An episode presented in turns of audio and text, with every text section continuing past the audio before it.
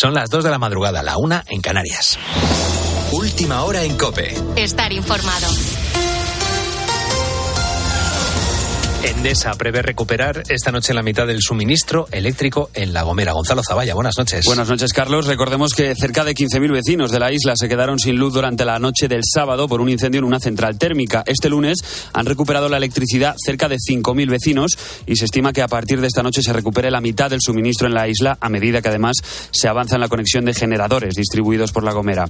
Está previsto también que a lo largo de este martes lleguen dos grupos electrógenos enviados por el Ministerio de Defensa, que básicamente son generadores energéticos de más potencia. Parece que podemos estar cerca de que ese problema se solucione, pero gran parte del daño ya está hecho. Fíjate, uno de los afectados es Jonay Santaella, tiene un restaurante en la playa de Santiago y ha contado en Mediodía Cope que probablemente pierda todo el género que tenía guardado en sus neveras. Siempre hacen falta tener más congeladores, todo hay que guardarlo, este hielo, eh, helado, eh, carne, pescado, todo eso hay que guardar en el congelador. Después encima neveras con, con mínimo chacina de todo tipo, si vende bocadillo pues tendrás que tener todo tipo de chacina, pues eso va todo en nevera, todo eso es lo, lo primero que te va perder. Por lo demás, hoy en Lisboa arranca oficialmente la Jornada Mundial de la Juventud a la que el Papa llegará en la tarde del miércoles. ¿Cómo estamos, Esta noche, miles de jóvenes españoles han participado en la jornada de bienvenida que ha comenzado con una misa del presidente de la conferencia episcopal, el cardenal Omeya, y a eso de las 11, 12 de la noche han disfrutado de un festival de música, este que estás escuchando, con mucha presencia de artistas españoles. Con la fuerza de ABC. Cope, estar informado. Y así llegamos al final de un día en el que nos hemos llevado un buen susto cuando nos hemos enterado de que un autobús turístico se había despeñado en la carretera de los lagos de Covadonga, en Asturias. Pablo Fernández, buenas noches. ¿Qué tal, Gonzalo? Buenas noches. Esta hora se siguen investigando las causas del accidente. Jimena Llanedo es la vicepresidenta del Principado de Asturias. Es muy prematuro para poder hacer pues ninguna consideración al respecto. Yo creo que hay que ir paso a paso. Se hará un examen riguroso que determinará cuáles son las causas y que produjeron eh, estos hechos, pero en este momento yo creo que prudencia y esperar a, ese análisis exhaustivo que nos dará las pistas de qué fue lo que finalmente pudo ocurrir. Poco antes de las 12 del mediodía, este autobús turístico que iba camino de los picos de Europa se salía de la calzada y se detenía tras dar dos vueltas de campana. En el autobús viajaban 49 personas, el conductor y 48 pasajeros. 14 menores. Sí, 14 menores. Y ninguno de gravedad. De los 49 que viajaban hay 12 heridos de gravedad, de los que 6 están en pronóstico reservado. Las otras 37 personas que iban en el bus, entre las que hay 10 menores de entre 8 meses y 13 años de edad, han sufrido heridas leves. De estos 37 heridos leves, 19 han recibido el alta médica durante la tarde. Un accidente que podría haber sido una auténtica tragedia. Sí, afortunadamente todos ellos llevaban el cinturón porque si no, probablemente el panorama hubiese sido otro bien distinto. Y la noche viene con dos nombres propios en el mundo del deporte, Usman Dembélé y Kylian Mbappé. Ignacio Arzuaga, buenas noches. Buenas noches, Gonzalo. El jugador del Barcelona a esta hora sigue siendo del club español y su cláusula ha pasado de 50 a 100 millones. Según ha informado Elena Condis, el Barça está abierto a negociar un traspaso, pero tiene que llegar una oferta satisfactoria en un máximo de cinco días. Además, el Barcelona abonará 25 millones de euros al jugador y al representante por su venta. Todo apunta a que Dembélé terminará siendo jugador del PSG en los próximos días y quién sabe si compañero de Mbappé. El delantero francés ha tomado oficialmente la decisión de no renovar su contrato hasta 2025. También se ha activado a las 12 la prima de fidelidad que el club parisino debe pagar a plazos a Mbappé, independientemente a si juega o no la próxima temporada en el PSG. El francés recibirá un total de 60 millones de euros. Tienes más información en cope.es y ahora sigues en la noche de cope. Cope, estar informado.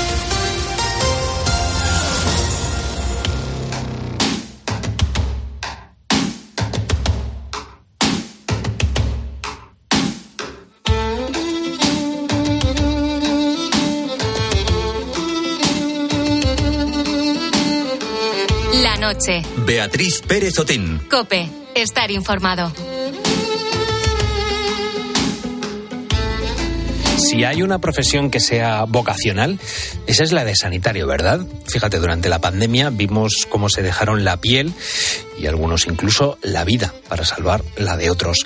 Esta noche quiero hablarte de tres médicos fantásticos. Ellas forman parte del proyecto STAR y para que lo entiendas son un equipo de élite preparado para desplazarse en menos de 72 horas a cualquier rincón del mundo donde sea solicitado ante una emergencia humanitaria durante al menos un mes. El despliegue es tan inmediato porque de lo que se trata es de dar respuesta a la zona devastada con catástrofe natural lo antes posible. Por eso hay un pool de eh, sanitarios y no sanitarios para que entre todos pues, pues pueda salir un equipo pues en poco tiempo.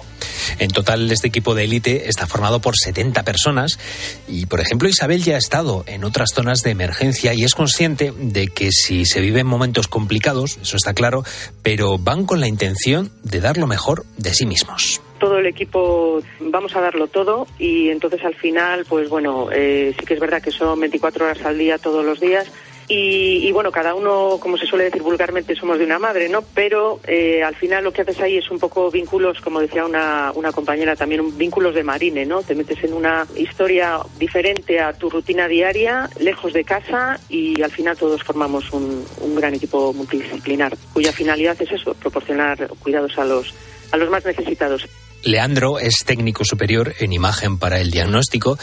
Nos ha contado que cuando se enteró de que había sido seleccionado para formar parte del proyecto STAR, su primer sentimiento fue de alegría y de emoción. Y ya lo tiene todo listo para salir en cuanto haya una emergencia. Pues sí, tiene que ir todo preparado. Está todo paletizado en, la base aérea y está todo preparado para salir. En, en, el caso de mi especialidad, yo soy técnico superior en imagen para el diagnóstico y pues nosotros llevamos un equipo de radiología digital se lleva un ecógrafo y se lleva un arco de quirófano para, pues para asistir a las intervenciones de trauma que, haga falta.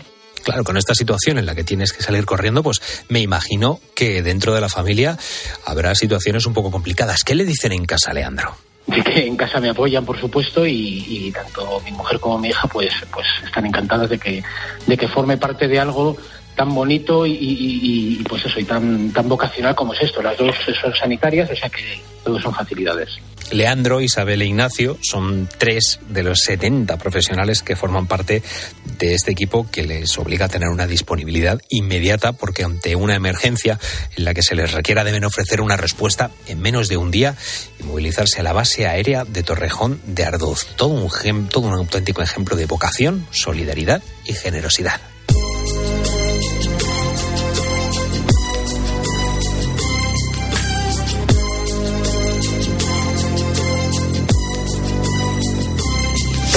As I walk through the valley of the shadow of death, I take a look at my life and realize there's nothing left. Cause I've been blasting and laughing so long that even my mama thinks that my mind is gone. But I ain't never crossed a man that didn't deserve it. Me be treated like a punk, you know that's unheard of. You better watch how you're talking and where you're walking. Or you and your homies might be lying to chalk. I really hate the trip, but I gotta low. As they croak, I see myself in the pistol smoke. Fool, I'm the kind of G the little homies wanna be like on my knees in the night, saying prayers in the street light.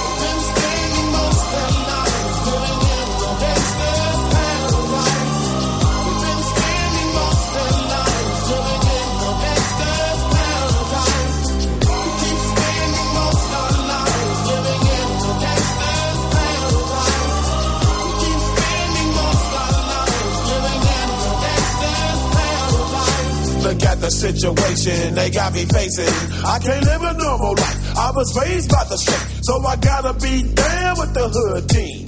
Too much television watching got me chasing dreams. I'm an educated fool with money on my mind. Got my tin in my hand and a gleam in my eye. I'm a loped out gangster, set tripping banker. And my homies is down, so don't arouse my anger. Fool, death ain't nothing but a heartbeat away. I'm living life, do or die. What can I say? I'm 23 now, but will I live to see 24? The way things is going, I don't know. Tell me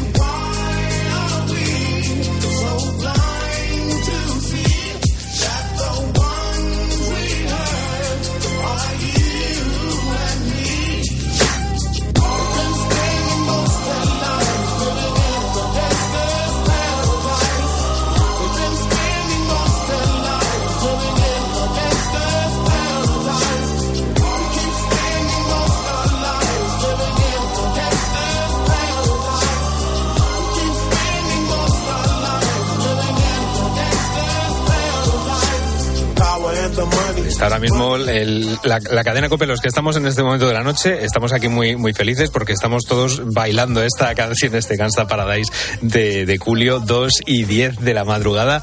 Eh, y claro, es que en la noche de COPE pretendemos siempre poner muy buena música y además esta canción la estamos poniendo hoy porque hoy Arris, eh, Artis eh, León Ivy Jr., más conocido como Julio, cumpliría 60 años. El rapero le conocimos todos con esta canción, este himno Gangsta Paradise, que fue incluido en la banda sonora de la película Mentes Peligrosas. Y ya digo, hoy cumpliría 60 años Julio, pero eh, precisamente en septiembre del año pasado falleció por una sobredosis de fentanilo. Pues uno de esos artistas que llegan a lo más alto y que desgraciadamente pues se van antes de tiempo. Así que queríamos abrir esta hora completa, esta, bueno, las dos de la madrugada, eh, con esta canción de, de Julio.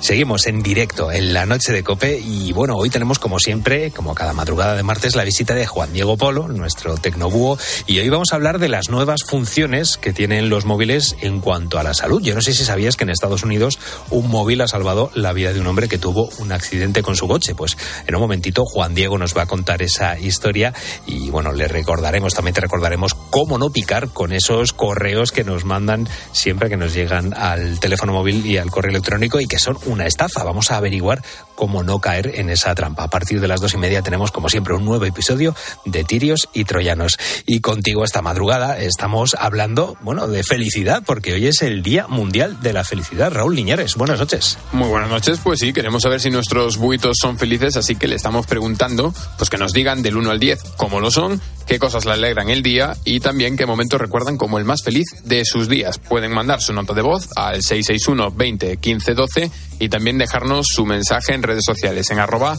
la noche de copy. De hecho, nos van a hacer muy felices si lo mandan. claro. Así que vamos a comenzar con el que nos mandaba José Antonio de Huelva, que nos decía un 7.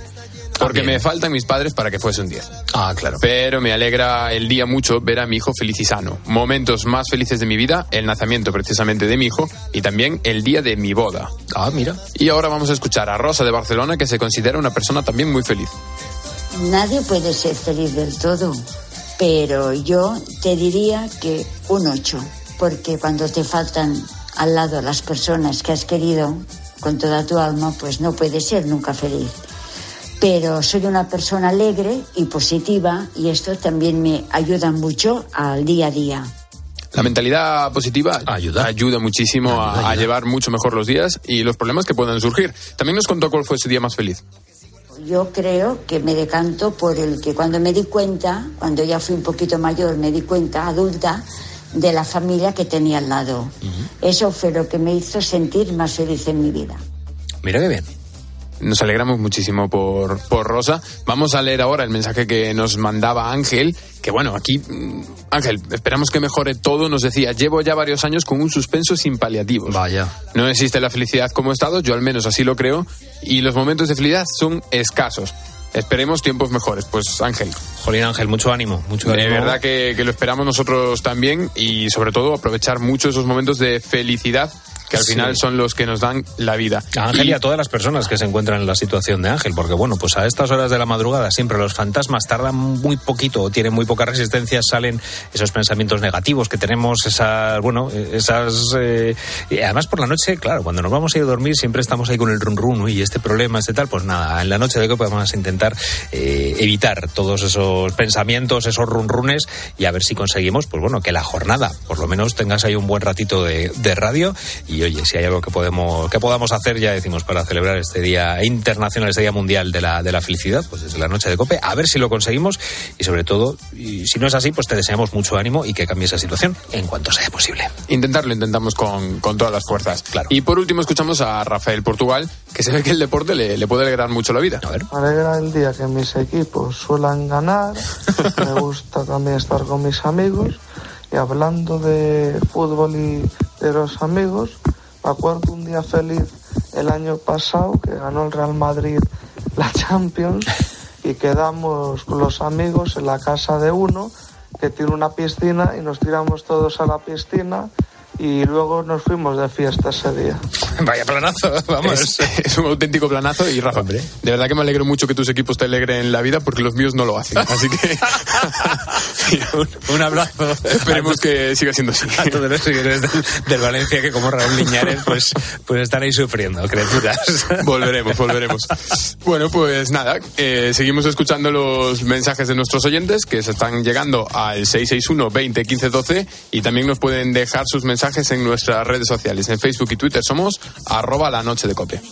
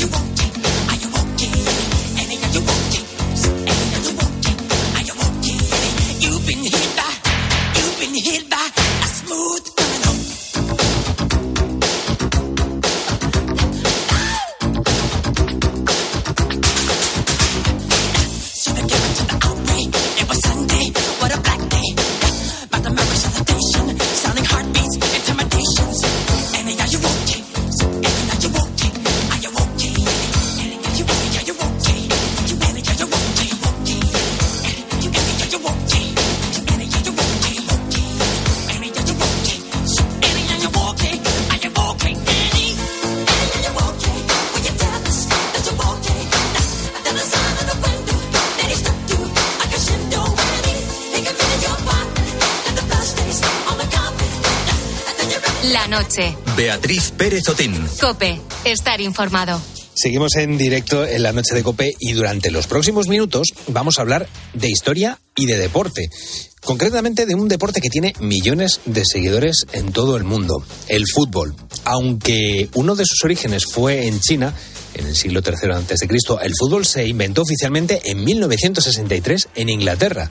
Diez años después llegó a Río Tinto, en Huelva, una compañía británica para trabajar en esas minas. Pues en el año 1889 se fundó el Recreativo de Huelva, el equipo más antiguo de España, el decano. Quiero que escuchemos ahora un gol estamos hablando de fútbol, ¿no? El gol más famoso de la historia del mundo, bueno, sí, de la historia del mundo, de la historia del fútbol, que ya sabrás tú quién lo habrá marcado. La tiene Marabona, lo marcan dos, pisa la pelota Marabona, arranca por la derecha el genio del fútbol mundial y es el tercero a tocar para Borruchaga siempre Marabona, genio, genio, genio, ta, ta, ta, ta, ta, ta, ta.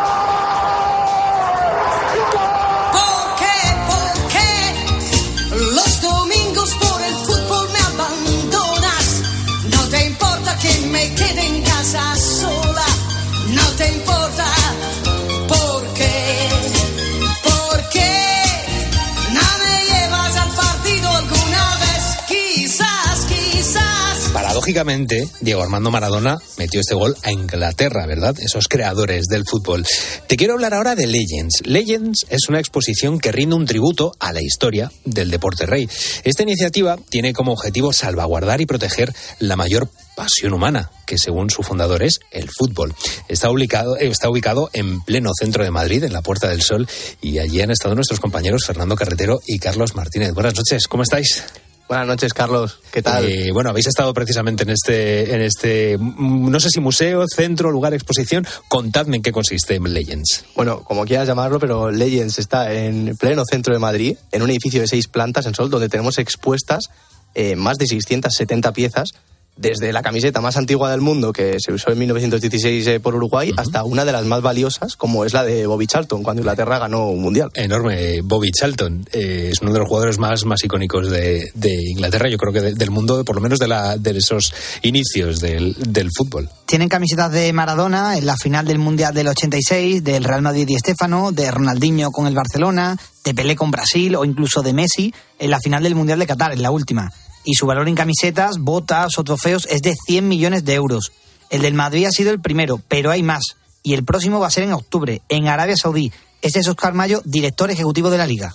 pero la idea es abrir un Legends al menos en cada continente. No sé si en Europa de manera fija como en España, porque la idea que Legends Europa sea eh, la sede sea aquí en Madrid, pero sí que próximamente abriremos en Arabia Saudí en, en, octubre, si todo va bien, estamos ya con, con las obras, hay un proyecto en Estados Unidos, un proyecto en México, en Argentina, por el propio eh, destino o, o, de dónde viene Marcelo y todo y parte del equipo y dónde empezó todo y en los próximos 10 años abrirá al menos un Legends en cada uno de los continentes.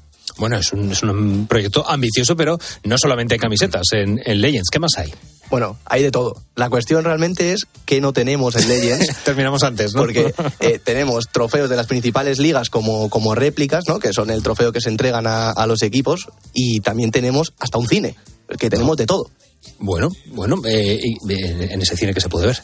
Bueno, tenemos la historia de, de los mundiales, pasando por todos los países, y además es un cine 5D, donde te mueves, eh, te, se lo comentaba antes a nuestro protagonista que tendremos en un momento, uh -huh. que te tira hasta agua, te sorprende, hasta, hasta, hasta te asustas. bueno, no solamente hay trofeos y camisetas, ¿qué más hay, Carlos? Pues lo que nadie se me imagina, Carlos, es que hay bolsos, bolsos en una experiencia de fútbol porque dos jugadores del Betis llevaron bolsos de Dior y McQueen a una boda el pasado mes de junio. Esto decía Aitor Ruibal, futbolista del Betis, sobre la igualdad y el respeto en pleno siglo XXI. Yo creo que es que ya no debería ni ser noticia. Es algo normal, algo que, que la gente haga lo que quiera con, con su vida, lo que, lo que le plazca. A nosotros no da igual, evidentemente nos, nos da igual los, los comentarios, pero eh, sí que hay gente que sufre mucho y le reprime a no hacer las cosas que, que le gustaría. Sí, o sea, la verdad es que es una pena que, que, en el mundo en el que vivimos hoy en día pues se ataque a dos futbolistas de primera división como Borja Iglesias y Aitor Ruibal que, eh, bueno, en el caso que acabamos de ver pues sufrieron comentarios homófobos en redes sociales, ¿no? Y pues por eso la Liga, en colaboración con Legends, pues han, han decidido dedicarle un espacio para luchar contra el odio en el deporte. Creo que cada uno se tiene que sentir libre sentirse cómodo consigo mismo mientras respeta a los demás y creo que tenemos que empezar ya a generar ese ambiente de cómodo para que todo el mundo sea como quiere ser y que le guste quien quiera y que se lo pase bien con quien quiera. O sea que creo que es comprensible que cueste, pero creo que de todas formas hagas lo que hagas, la gente opina y esta exposición temporal estará presente todo el mes de agosto para concienciar a la población del deporte como una herramienta contra el odio en la sociedad. Esto dice Óscar Mayo en la sociedad actual, en el deporte y en el fútbol no puede ser permitido. Y cuando sucedió, pensando cómo podíamos contribuir o ayudarlo, y al ayudar salió esta idea eh, graciosa o anecdótica de, oye, pues exponerlo como una pieza de reliquia más y, y simbolizando junto con Leyes nuestra protesta a esto. Y, y, la verdad que cuando contactamos con el club y con el jugador directamente nos dijeron que sí y, y la repercusión ha sido mundial. El fundador de Legends es Marcelo Ordaz. Marcelo Ordaz es el mayor coleccionista del mundo en todos los aspectos. Empezó a conseguir camisetas en el Mundial del año 90 y hasta hoy ha conseguido más de 5.000 piezas. Marcelo, buenas noches, bienvenido a la noche de Cope. ¿Qué tal? Buenas noches a todos, un placer. Bueno, eh, ¿desde dónde te viene a ti esta? O sea, tienes camisetas desde el 90, pero ¿cómo viene el fútbol, esa pasión por el, por el fútbol? Además, tú eres argentino. Sí. Ya está, no me digas más. bueno, soy una, un, un, el resultado de una tormenta perfecta, es decir, eh, una mezcla de una familia española argentina. Uh -huh. Solo puede salir una, una, perfecta tormenta de pasión de, de, esa mezcla maravillosa. Mi abuelo nacido acá muy cerquita, en Canillejas. Hombre. Se, se fue a la Argentina en búsqueda de una nueva vida y bueno, ahí a partir de ahí el fanático del fútbol, eh, se lo traspasó con su ADN a mi padre y mi padre me lo traspasó a mí. Y a partir de 1990, como bien hacías la cita, en, en un hermoso accidente maravilloso de fútbol, en una Argentina-Brasil, en octavos de final de una Copa del Mundo, uh -huh. por esas cosas increíbles de la vida, termino en ese vestuario ganador eh, y y me acerco al jugador que había hecho el gol del triunfo, muy recorda, recordado por, cien, por cierto por, por toda la Argentina, realizado por Claudio Polcanigia. Hombre, Canilla. Y... Bueno, aquí, aquí, por lo menos le, le llamamos Canilla, no Así sé cómo, cómo, lo, cómo lo pronunciáis en, en Canigia, Canigia. Pues nada, nosotros como siempre pronunciando las cosas a nuestra manera. Y, y bueno, en ese momento le pedí le pregunté si le podía pedir algo, me preguntó, sí, sí, por supuesto, decime qué necesitas. Y le digo, si te puedo dar un abrazo.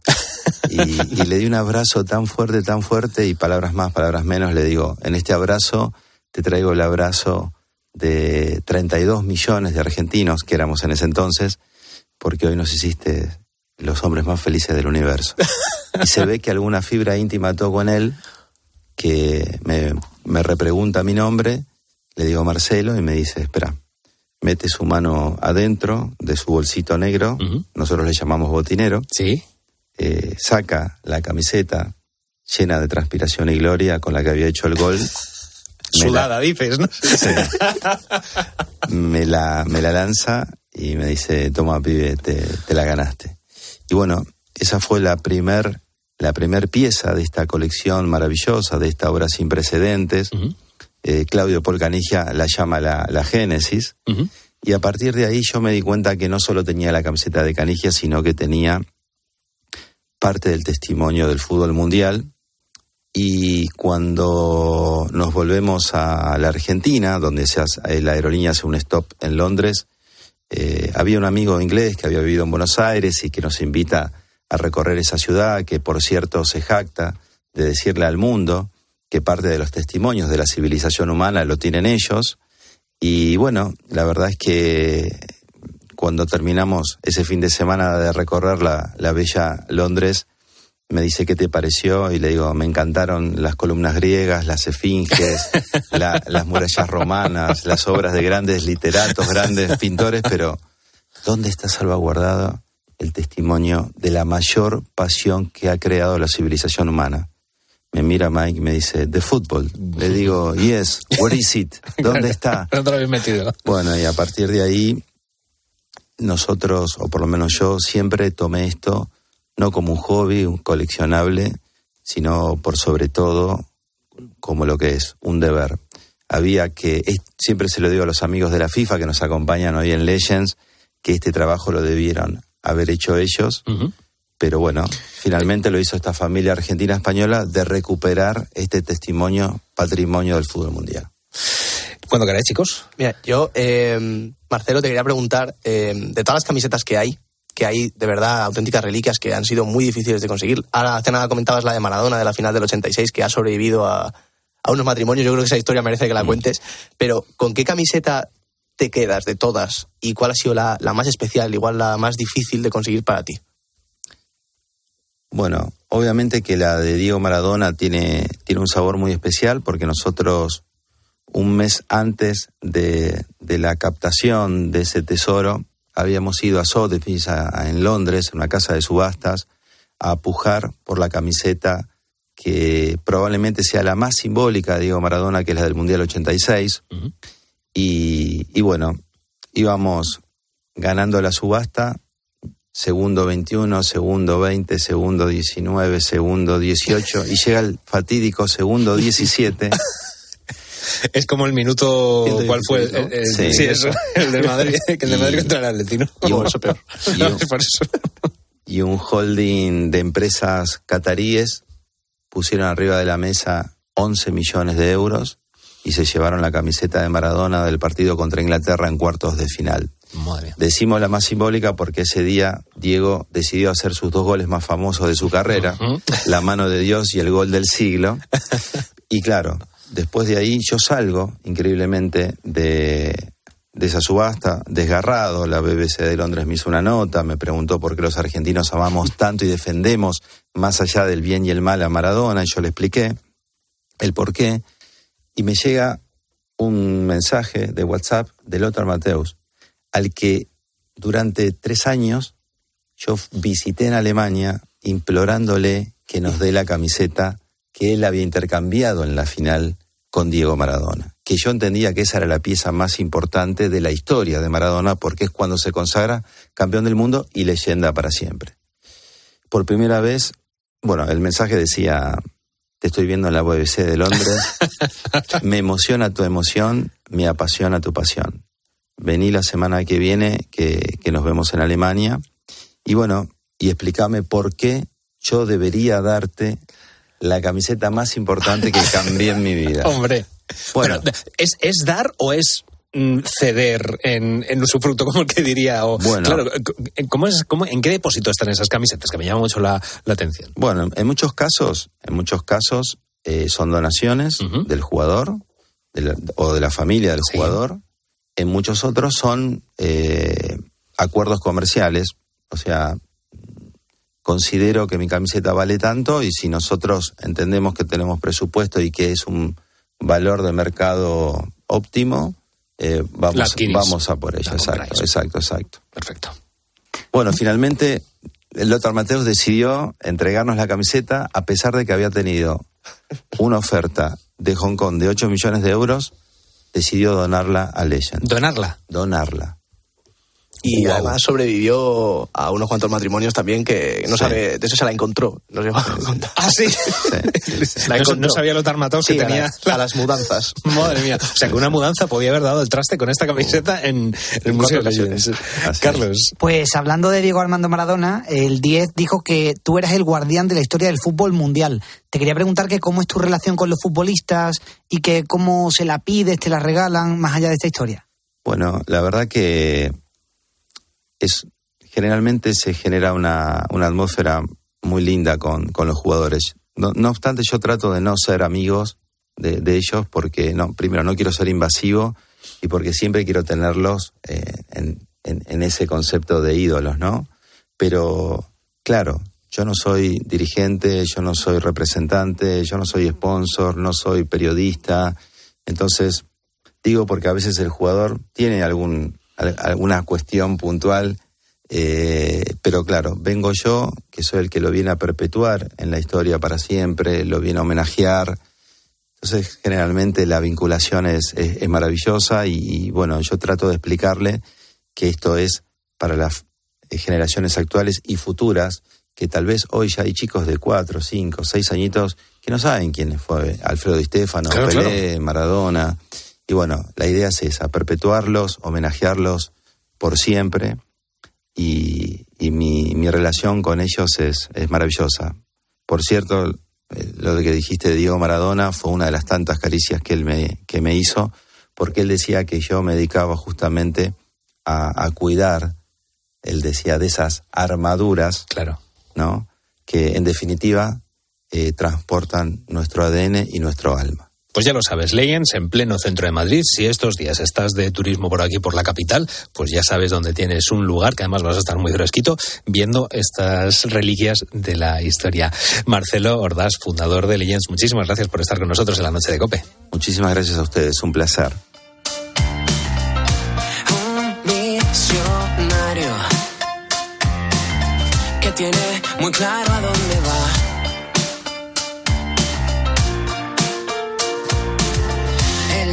se suele parar cuando sabes lo que quieres. No hay más que sentirse capaz y entender muy bien quién es. Siempre hace lo que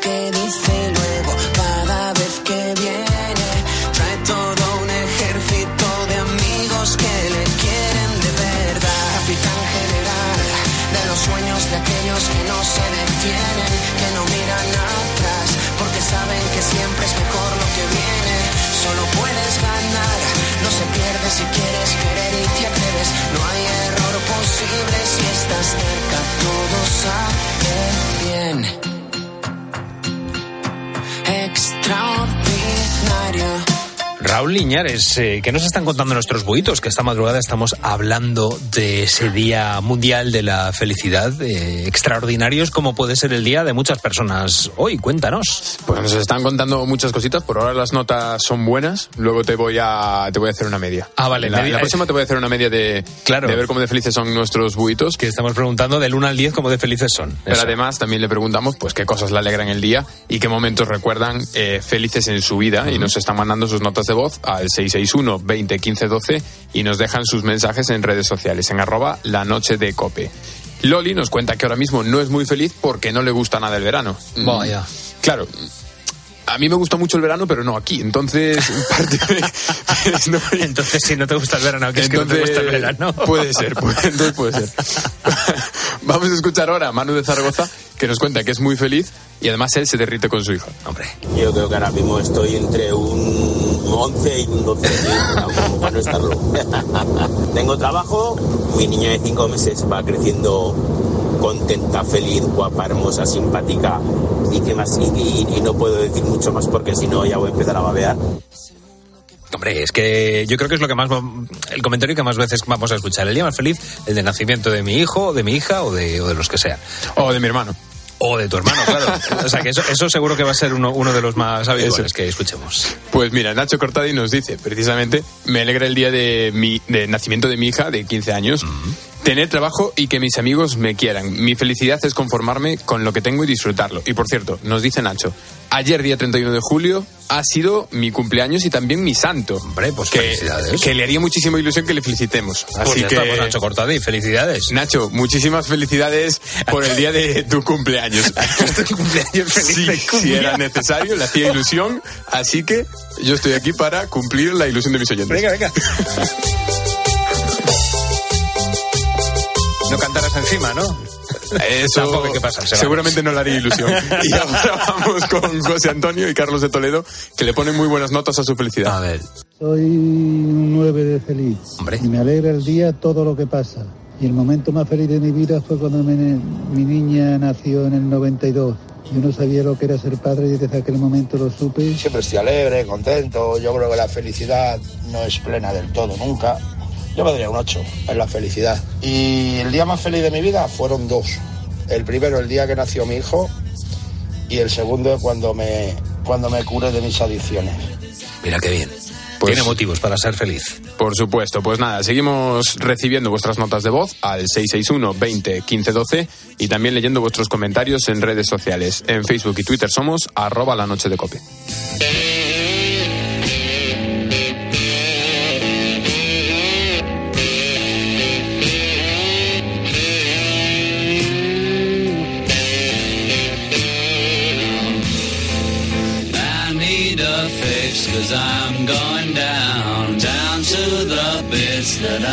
Left uptown. I need a fix cause I'm going down. Mother Superior jumped the gun. Mother Superior jumped the gun.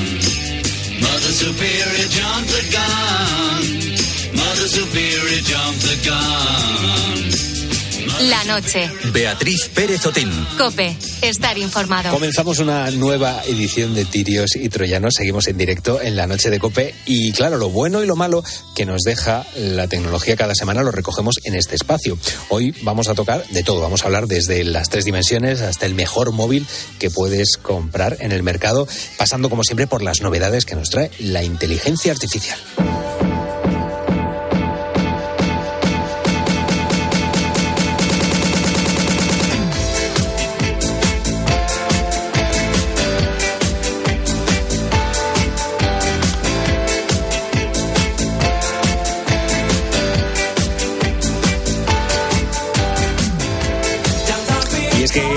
Primer tema del que vamos a hablar hoy es la seguridad con los móviles, porque los móviles son cada vez más seguros en todos los sentidos, ya no porque cada vez son mejores como dispositivos, sino que también nos pueden salvar la vida. Si tienes un iPhone 14 o 14 Max, tienes que conocer esta historia, porque una persona cayó al precipicio de más un precipicio de más de 120 metros con su coche y seguramente pensarás que poco podía hacer, pero su móvil le salvó.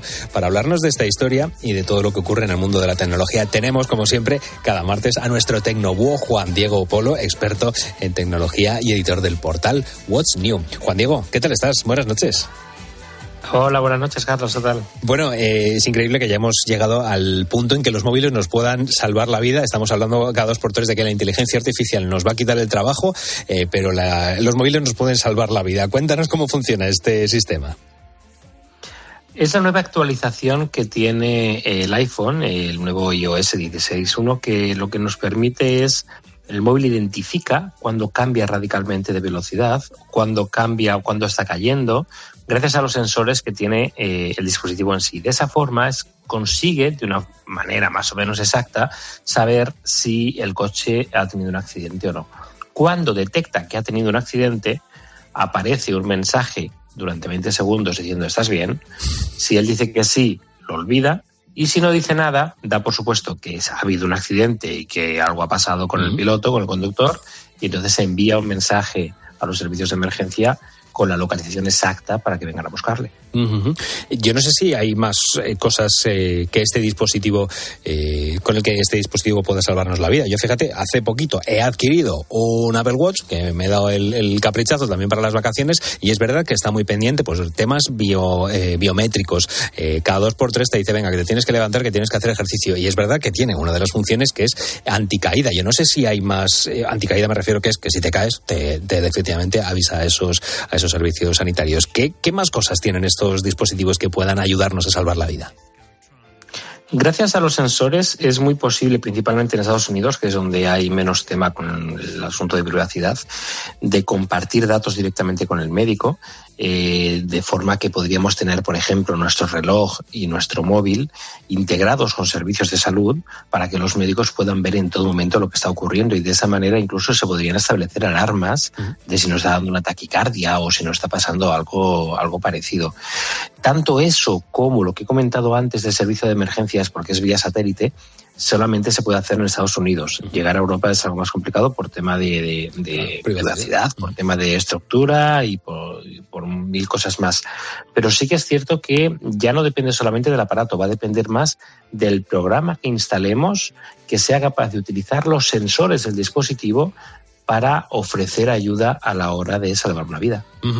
Eh, Yo estoy hablando de, de, bueno del- de, la marca del, del dispositivo que, tengo, pero eh, yo no sé si fuera de, eh, de esta marca es hay em, estas estas utilidades, no estos bueno no, gadgets, sino serían estas aplicaciones para, para dar esta- estos avisos para salvarnos la vida. Yo no sé si es un, un sistema exclusivo de iPhone o también un sistema que pueda ser de otros de otras marcas y sobre todo cuándo va a llegar esto a España. Ahora que hablabas de lo de la privacidad. Lo del monitoreo de salud realmente ocurre prácticamente con todas las marcas y el sistema operativo que tiene Google también en los móviles o, o Samsung es bastante sofisticado en este sentido, con lo cual podemos estar tranquilos en ese aspecto que vamos a tener pues también avisos de si está pasándonos algo en el corazón o incluso con la presión arterial. Pero el tema de, de acelerómetro, de saber si has tenido un accidente o no, es algo que el de Apple, el iPhone, es realmente el- lo mejor que hay actualmente en el mercado. A España no se sabe cuándo va a llegar porque va a depender, lógicamente, de que haya un satélite capaz de recibir una emergencia de un iPhone y una infraestructura para que un servicio de emergencias llegue allí en 10 minutos y eso aún falta un poquito de tiempo para que llegue a nuestro país.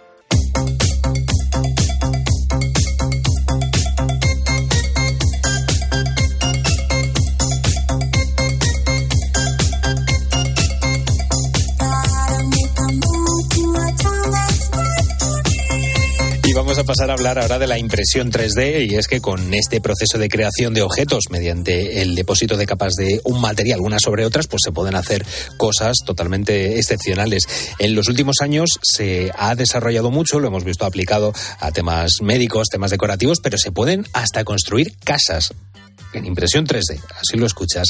En las cercanías de Austin, en Texas, quieren dar un salto revolucionario y llevar a cabo la creación de una urbanización de más de 100 viviendas eh, creadas con esta tecnología. Eh, cuéntame, eh, Juan Diego, porque yo no sé qué, materiales tendrá, cómo se puede crear una casa en impresión con 3D y cómo de grandes serán estas casas.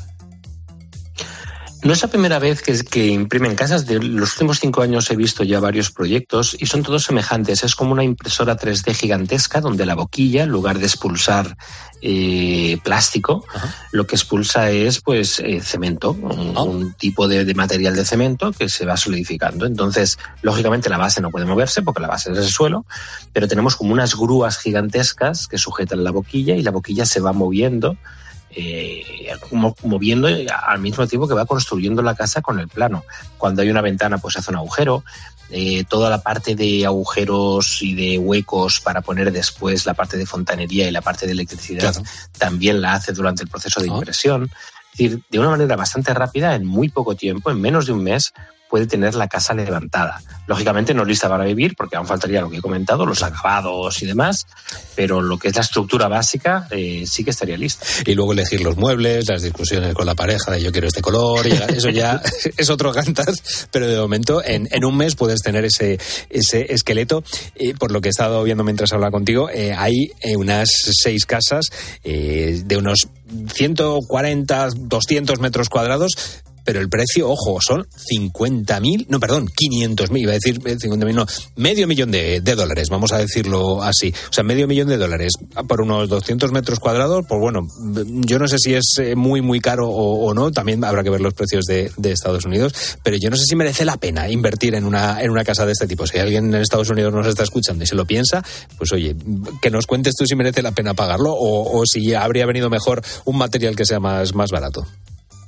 Ha sido algo decepcionante cuando leí el precio en su momento, porque cuando comenzó esta revolución de la impresión de casas en 3D, eh, mucha gente se animó porque pensaba que íbamos a tener casas mucho más baratas, que iba realmente a facilitar el acceso a la vivienda de la gente más joven, y parece ser que no está siendo así. Es decir, las impresiones de las casas lo que hacen es reducir el tiempo de construcción, eliminar mano de obra y al final el precio es muy semejante a una casa construida de forma tradicional realmente es este proyecto que ha habido en Austin. Hay otros donde sí que es verdad que he visto una, una, reducción de precio, no muy significativa, pero algo.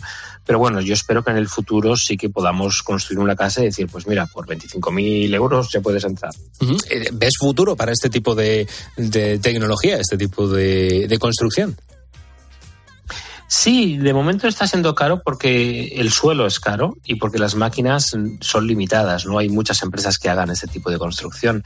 Pero si en el futuro se consigue algún tipo de política referente al suelo y las empresas consiguen tener este, estas impresoras gigantes de una forma más económica, yo creo que el futuro de la, del, principalmente en los lugares donde no hay una vivienda digna, podría ser fantástico tener una impresora imprimiendo casas para todo el mundo.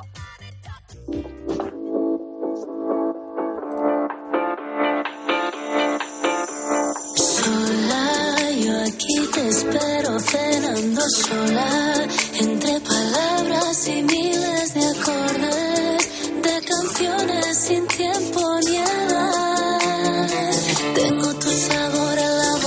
Hace un par de semanas estábamos hablando aquí en Tiríos y Troyanos, el espacio de, de, nuevas tecnologías de la noche de COPE. Hablamos de cómo evitar que nos hackearan el teclado, que ya se pueden hackear hasta los teclados. Pues este martes vamos a seguir ayudando a nuestros buitos a proteger nuestra información y nuestros dispositivos. Yo estoy convencido de que, bueno, alguno ha caído alguna vez en esa trampa de pinchar en algún enlace sospechoso, a lo mejor pues por despiste o porque, oye, hay algunos eh, recibos que nos llegan, algunos correos que nos llegan, pues diciendo que es algún recibo del banco de nuestra compañía y podemos y podemos picar eh, y caemos muchas veces porque el, enlace pues está muy bien diseñado. ¿Cómo podemos identificar, Juan Diego, cuando un link es, es engañoso y qué características tienen? La forma más sencilla es con el ratón pasar por encima de dicho enlace sin hacer clic y verificarse en la parte inferior izquierda aparece el destino de a dónde nos dirige ese enlace. Es decir, si yo tengo un email de un supuesto banco y me dice pulsa aquí para entrar, yo paso el ratón por encima del botón pulsa aquí sin hacer clic y veo que abajo a la izquierda pone me lo invento, bbva-conexión.com. Yo sé que es mentira, porque la web del BBVA no es bbva-conexión, es bbva.com o. Uh -huh. eh, si alguna vez hay dudas de cuál es el dominio real, podemos ir a Google, poner correos, ver que la página de correos es correos.es, de forma que si recibimos un email que se hace pasar por correo, hacemos el truquito y vemos abajo a la izquierda que pone correos-envíos.com, pues ya sabemos que no es correos. No es el mismo. Que es correos.es. Cotejar la URL de, ese, de esa página de la que supuestamente nos ha llegado el correo. Ese sería el primer truco.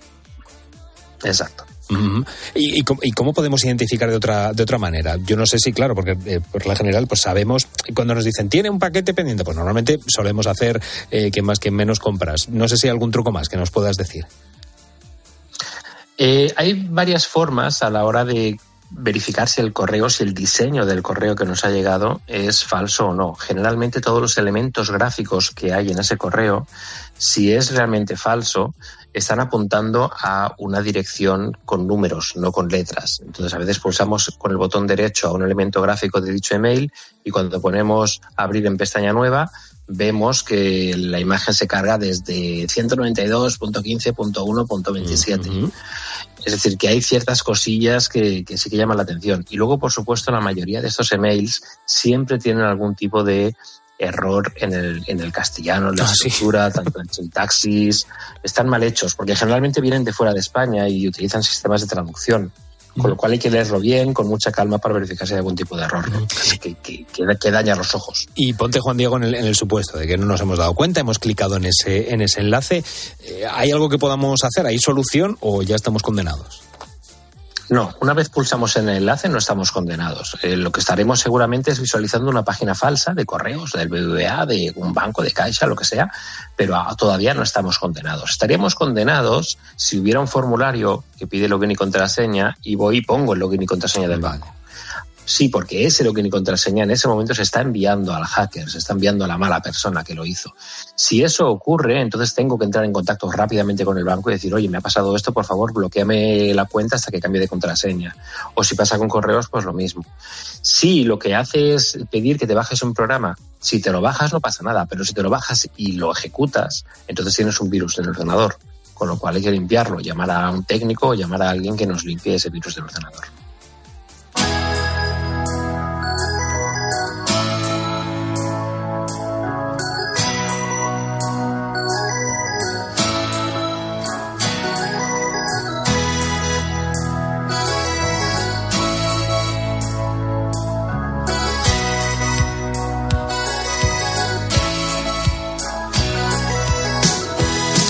Momento de la madrugada, Juan Diego, quiero que hablemos, bueno, ya hemos empezado hablando de esos sistemas de los teléfonos que te pueden salvar vidas, pero eh, cada año se ve que tenemos más opciones de adquirir estos dispositivos inteligentes.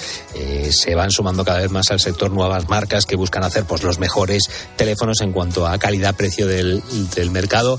Realme es una de estas novedosas empresas que está pisando muy fuerte y además con su último smartphone pues está siendo un auténtico éxito. Juan Diego, yo he visto que hay mucha gente que está encantada con eh, uno de los últimos modelos que ha sacado, que es el C53, que es lo que lo hace especialmente bueno este modelo de Realme.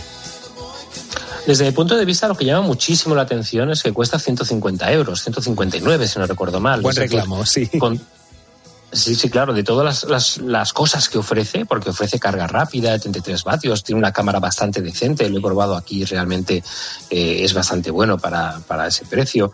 Tiene un diseño que se parece un poquillo al iPhone, la parte de atrás es texturizada, parece, tiene como brillos, parece papel. Uh -huh. eh, la cámara puede llegar a 50 megas. Es decir, tiene una serie de características que parecen más de, de, una gama media, parece más de un móvil de unos 300, 350. Entonces, lo que más ha llamado la atención es eso, es la relación entre el coste y beneficio de un móvil que se presenta como gama de entrada, pero realmente con un gama de entrada fuerte. Uh -huh. Es bueno, yo no sé si es uno de los de las mejores opciones de compra de, de este año. No sé cómo valoráis desde, desde What's New este lanzamiento.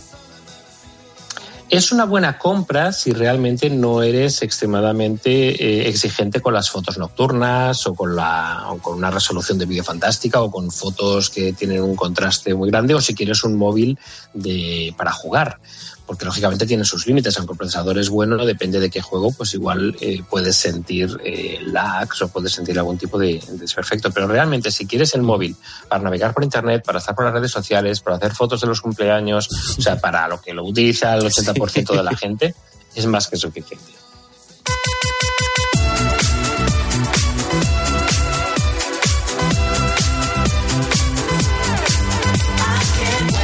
Y aunque nos quedan solamente un par de minutitos, tenemos que hablar todas las semanas. Esta semana no hemos hablado de, Elon Musk, que bueno, que ya, ya está bien, que vamos a monopolizar demasiado esta, esta, esta sección, pero vamos a hablar, como no, del chat GPT, porque ahora la inteligencia artificial, eh, bueno, vale para absolutamente todo. Yo no sé si los buitos saben que, eh, bueno, esa serie mítica de animación, eh, South Park, que lleva con nosotros pues desde, el, pues llevará casi, digo 30 años, exagero, pero 25 seguramente sí que lleve, pues eh, se ha utilizado la inteligencia artificial precisamente para eh, crear una de las de las cabeceras de esta de esta serie. Eh, cuéntanos, Juan Diego, cómo han hecho. No sé si es una cabecera o, o un episodio entero. Ha sido un episodio entero, no ha sido extremadamente largo, pero bueno, son casi unos 15 minutos, si no recuerdo mal, y tiene las voces de los protagonistas, tiene eh, los, lógicamente el dibujo y los diseños, los movimientos de los protagonistas, y el guion está hecho eh, al 100% con, con inteligencia artificial, así como el, la parte de los movimientos de los, de los, de los elementos gráficos. ¿Que no es el mejor guion del mundo? No, no lo es en absoluto. Es decir, hay errores, hay cosillas que, que llaman un poquito la atención, cosas que crujen cuando lo ves y el humor no es tan ácido ni tan bueno, pero sorprende un poco que no ha habido ningún guionista humano por detrás de ello. Claro, pero a mí- yo, por, por entender un poco cómo funciona, hay un programa en el que tú le dices, oye, mm, programa como te llames, eh, realízame esto o es mucho más complejo. Es a base de irle pidiendo cosas. Es decir, quiero hacer un guion donde pase esto. eh, dime cómo podría empezar. Entonces ChatGPT pues te dice cómo podría empezar. Desarrollame un poquito más lo que podría ocurrir en el minuto 3. Y entonces él te desarrolla en el minuto 3. ¿Que no te gusta lo que te da? Pues le dices, oye, pues no me ha gustado eso de que un pájaro aparezca por la ventana. Cámbiamelo por un avión. Y poco a poco, eh, pidiéndole y repidiéndole y, y modificando lo que él te va diciendo, al final se construye un guion. Bueno, pues eh, ahí tenemos ese episodio de, de South Park. ¿Dónde se puede ver? No sé si se puede ver en, en abierto, para, precisamente para que vean eh, cómo ha quedado la cosa, o si se tiene que ver en algún tipo de plataforma de pago. Yo lo vi en YouTube, lo que pasa que no sé si, si lo habrán retirado, pero hace unos días todavía estaba disponible en YouTube. Bueno, pues esperemos que esté todavía en, en YouTube disponible y así nuestros buitos pueden ver de lo que es capaz de hacer esa inteligencia artificial. Pues nada, hasta aquí este episodio, nuevo episodio de Tirios y Troyanos, como siempre, con la ayuda de nuestro tecnobúo ingeniero de telecomunicaciones, Juan Diego Polo, editor del portal dedicado a las nuevas tecnologías, What's New. Juan Diego, hasta dentro de siete días. Un abrazo muy grande. Un abrazo, Carlos.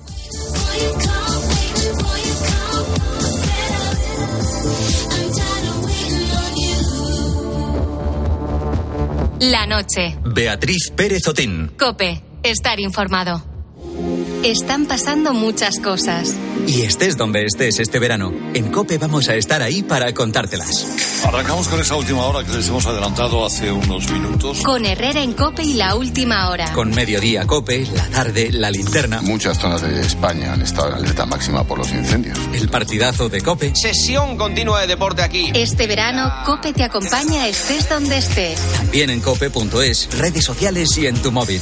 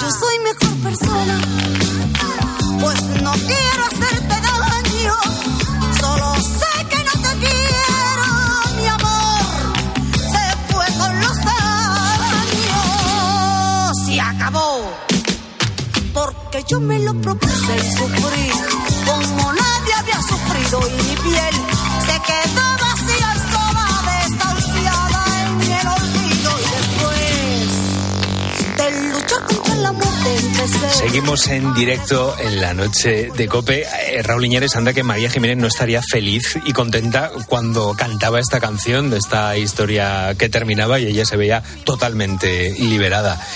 ¿Qué arte tiene? ¿Qué arte? ¿Qué arte tiene María Jiménez? Pues bueno, pues ahí, ahí estaba, ahí estaba muy feliz. Eh, digo esto porque esta madrugada estamos preguntando a nuestros buitos del 1 al 10 cómo de felices son, cuál es el momento más feliz de su vida, eh, pues cuáles son esas cosas que les ponen felices y que nos están contando los buitos. Pues los buitos que nos lo están contando al 661 20 15 12 eh, nos están diciendo, vamos, que son muy felices. De hecho, mira, la media de las notas que nos han dicho por ahora, nos han dicho seis notas y sale un 7,6, un notable casi alto, así que bien. Bien. Pero queremos subir esa media, así que seguir mandando, por favor, más mensajes. Claro. Escuchamos a Antonio de Jin y Cristina, dos, persina- dos personas que también son muy felices. Pues yo soy de los que dicen que la vida no merezca la pena, sino que merezca la risa, la alegría. Me considero bastante alegre. Pero vamos, hoy día 31, un autónomo decirle que es el día más feliz de... pues, pues va a ser que no. Yo me considero una persona esencialmente feliz. ¿Y qué cosas me alegran el día o la vida? El último acontecimiento que me ha hecho muy feliz es que a mi sobrino le han regalado un perrito. Y mi sobrino está y mi hermana están feliz con él. O sea que eso me hace muy feliz, verlos ellos felices. Pues nada, eh, estos son los mensajes que nos han mandado nuestros buitos y queremos seguir recibiéndolos al 661 20 15 12 y también en nuestras redes sociales, arroba la noche de COP en Twitter y Facebook.